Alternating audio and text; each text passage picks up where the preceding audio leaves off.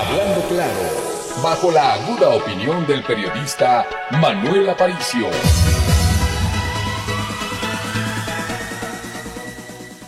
Ya son las seis de la mañana con 30 minutos, perdón, con 31 minutos. Continuamos hablando claro aquí en ABC Radio, el sonido original en el 760 de amplitud modulada y de manera simultánea a través de Radio Expresión México, tu mejor opción en la red desde hace ya 21 años. Y permítame dar la bienvenida a la maestra Guadalupe Orona. Como ustedes saben, ella es una líder social que cada semana, el miércoles, platica con nosotros de temas que son esenciales, y son importantes para su análisis. Hoy veremos qué sucede con la cuestión de las elecciones. Maestra, ¿cómo está? Muy buenos días. Buen día, don Manuel, a usted, a todo su auditorio, a todo el equipo de Hablando Claro y como siempre, un gusto saludarlos todos esos días y todos los miércoles para su servidora. Todo el mundo sabemos que estamos ya en puerta de la elección federal, que es, como se ha dicho por todo el mundo, una de las elecciones más importantes que va a vivir nuestro país. En el caso de Hidalgo, tenemos, sí, acabamos de salir de un proceso electoral, estamos por entrar al proceso federal y en el 2022 tendremos otro proceso electoral para el cambio de gobernador. Y en este proceso estamos ya, pues, donde los partidos están definiendo los candidatos, las alianzas están definiendo sus candidatos y en Hidalgo la alianza va por México, integrada, como sabemos, por PAN, PRI PRD, y ya definió sus candidatos en los siete distritos electorales de Hidalgo. Entre esos destacan los que les los distritos y los candidatos que le corresponden al PRI.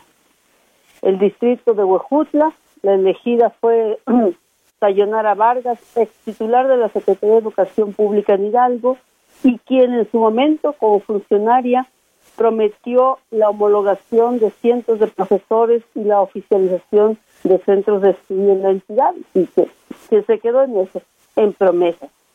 Por el distrito con cabecera en Pachuca eh, han elegido a Benjamín Rico, gente muy cercana al señor gobernador, que siempre ha trabajado en los diferentes mm, encargos o junto al gobernador en todo este sexenio cuando fue presidente municipal y en otros encargos que ha tenido el licenciado Omar Fayad.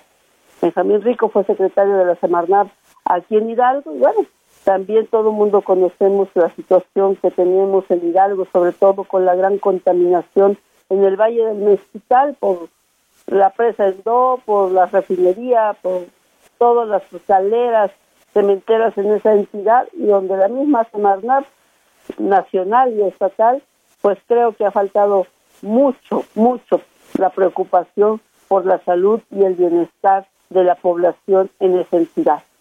Y por el distrito de Tepeapulco, con cabecera en Tepeapulco, eh, eligieron a Héctor Arrieta Meneses, hermano del actual secretario de Obras Públicas y pariente del señor gobernador en el estado, del licenciado Omar y lo cierto, don Manuel, me llama la atención de que, pues, hasta ahorita no se lee ni se escucha una verdadera propuesta del partido del poder, de los candidatos que están surgiendo, de cómo se va realmente a transformar la situación de los hidalguenses. Eso es lo más preocupante. Hidalgo tiene arribita de 3 millones de habitantes. Pero de esos 3 millones de habitantes, ocupamos el cuarto lugar nacional en la informalidad, en el empleo informal, con alrededor de 900 mil habitantes que no tienen un empleo pues constante, permanente, oficial, que no tienen prestaciones ni seguridad social. Tenemos casi un millón que no tienen acceso a servicios médicos y ahorita en la pandemia esa gente está totalmente desprotegida y abandonada.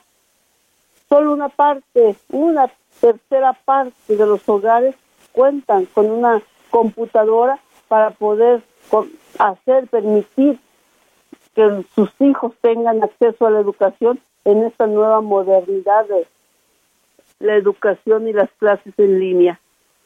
Más de la mitad de los hidalguenses no lo que ganan, lo que perciben, no les alcanza ni siquiera para adquirir la canasta básica. Y en toda esta problemática, yo no escucho ni a los partidos ni a los candidatos hacer propuestas serias que lleven a resolver esta situación.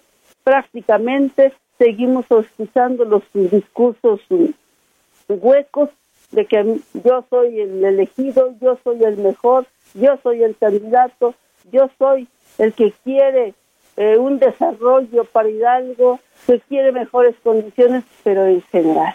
Y creo que lo que debemos de exigir los uh, habitantes y los hidalguenses es propuestas claras, propuestas serias para combatir estos puntos que a los me estoy refiriendo. Es decir, para combatir la desigualdad, para combatir la pobreza en que está sumido el Estado de Hidalgo. Propuestas claras de cómo se va a generar empleo, no, no un empleo que solamente abarque a una población mínima, sino un empleo general para todos los hidalguenses y para cerca de ese millón de habitantes que viven en la informalidad, que trabajan en la informalidad. ¿Cómo se va a hacer para recabar más ingresos y poder resolver el problema de educación, de salud, de servicios, de obra pública en la entidad? ¿Cómo se le va a hacer por parte de la de todas las autoridades para tener acceso a todos los servicios de salud, etcétera? Es decir, si las cosas permanecen así y seguimos viendo candidatos como los que hasta ahorita estamos mencionando sin propuestas, pues vamos a tener una elección seguramente similar a los demás, donde la gente no va a tener opciones, donde la gente no va a tener alternativas, donde la gente va a ver, como en otras ocasiones, más de lo mismo, y precisamente es eso. Recordemos lo que llevó al fracaso a los candidatos del PAN, del PRI en las elecciones pasadas, que la gente ya estaba harta de su situación de miseria, de su situación de pobreza, de su situación de corrupción y le dio esos elementos al hoy partido gobernante de López Obrador, que le dio sus elementos a Morena para ganar esa elección que hoy, como también ya lo sabemos todos, más que beneficio, ha deteriorado mucho más a nuestro país y lo está llevando a una catástrofe. Así que creo que todos los mexicanos y todos los hidalguenses estamos obligados a, a exigir, por un lado, un verdadero proyecto distinto de nación, un proyecto distinto de país, donde se considere en primerísimo lugar a la inmensa mayoría de los mexicanos. Hoy no lo estamos viendo y hoy necesitamos un proyecto de país distinto. Y hasta el momento seguimos viendo más de lo mismo, hermano. Que no existe un buen proyecto. Vamos a ver qué sucede en las elecciones y estaremos pendientes que los ciudadanos hagan lo que les corresponde y elijan con mucha inteligencia y, razonando eh, hacia dónde quieren emitir el voto. Muchísimas gracias, maestra. Que tenga magnífico día. Igualmente, don Manuel, para usted y para todo su auditorio y todo su equipo de trabajo.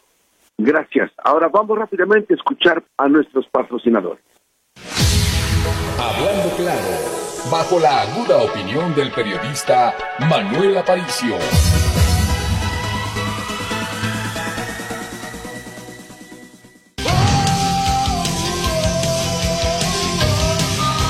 Grupo ABC Radio suena en todo el país. Todo el país.